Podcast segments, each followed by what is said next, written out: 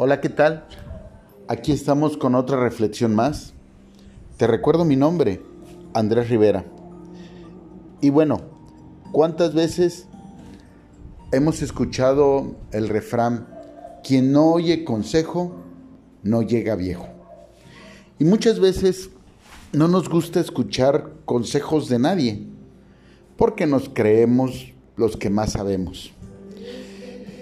Y si estos consejos vienen de personas mayores a nosotros, experimentadas, vividas, que ya han pasado el camino que apenas nosotros empezamos a, pasar, pues menos los desechamos, los ignoramos, nos burlamos, ay, ¿qué vas a ver? Estos son otros tiempos, son nuevos tiempos. Y la verdad es que al final llegan, llegan a tener razón y cuando ya estamos tropezados y en el piso, pues ahí es donde decimos tenía razón. Pero también tenemos que ser sensatos. Hay personas que te dan consejos, muy malos consejos, a pesar de que son personas adultas, a pesar de que son personas no experimentadas, pero en lo incorrecto, y te dan malos consejos. Hay personas que te que han dado consejos de separación, separación de matrimonios. Pero son personas que nunca en la vida tuvieron un matrimonio ejemplar. Nunca en la vida se esforzaron por tener algo algo más allá de lo de lo ordinario, de lo normal, a base de esfuerzo, claro, de amor.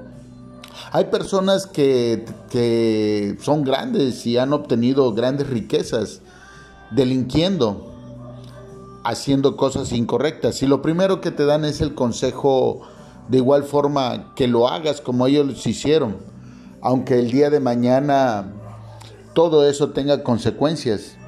Pasen a veces hasta una vejez encerrados, solos, escondidos. Muchas veces, pues la verdad que estas circunstancias son las que nos acaban son las que nos muestran que pues existen buenos consejos y malos consejos. Pero ¿cómo saber cuál es el buen consejo? ¿Cuál es el consejo correcto? ¿Cuál debo de seguir? Pues obviamente aquel que va en contra, ¿sí? De las cosas negativas. Es decir, aquel que va respaldado por la palabra de Dios. No existe mayor enseñanza y mayor consejo que da Timoteo para bendición, para justicia, que el continuar en la palabra, el buscar de la palabra, el buscar de Dios. Y muchas veces eh, dejamos a Dios en último término. Muchas veces no somos capaces, yo no te digo que te vayas a dar, eh, a dar evangelización al parque o que te subas en los camiones a cantar. Creo que puedes compartir la palabra a tu descendencia. Creo que una vez a la semana, por sabiduría, por crecimiento espiritual, por tener la presencia de Dios en nuestra casa y alrededor de de todos aquellos que, que nos rodean en amor, creo que es bueno leer la palabra.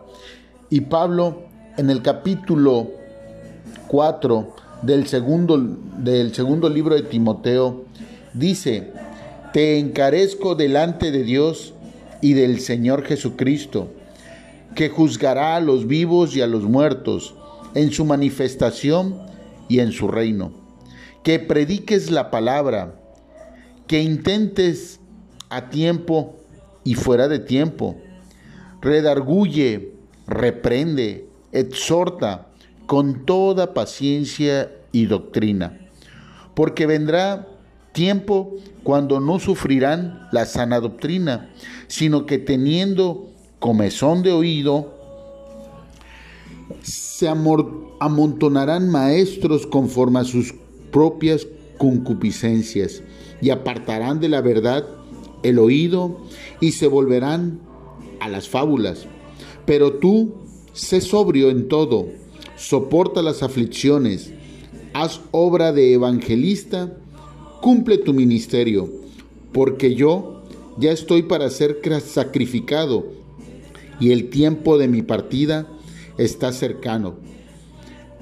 He peleado la buena batalla, he acabado la carrera, he guardado la fe. Amén. El mismo Pablo nos habla de que debemos de predicar la palabra y podemos reenargullecerla, reprender y exhortar. Pero ¿cómo? Con paciencia y con doctrina. Y la doctrina la vamos a encontrar en la palabra de Dios. Entonces, no podemos nosotros acercarnos, acercarnos si no es con la presencia de Dios a poder enseñar a los demás. Y no hablo solamente de los que no conocemos, hablo de los que tenemos al lado. Por ello es importante, si queremos bendición y sabiduría en nuestra familia, en nuestro hogar, que compartamos la palabra.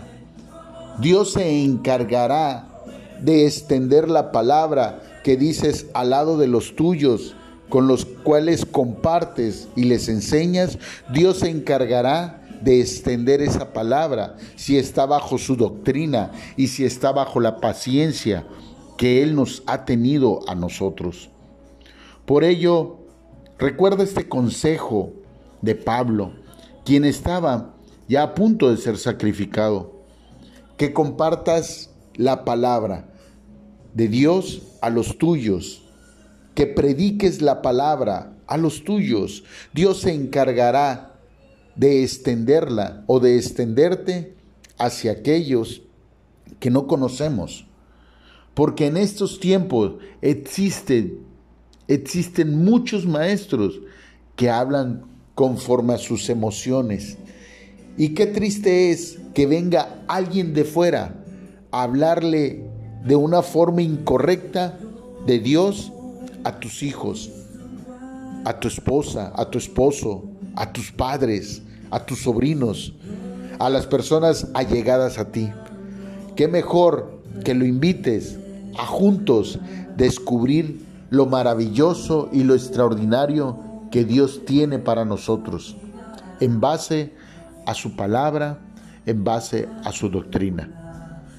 Te recuerdo mi nombre, Andrés Rivera, y espero nos escuchemos en la próxima reflexión. Hasta la vista. Bye.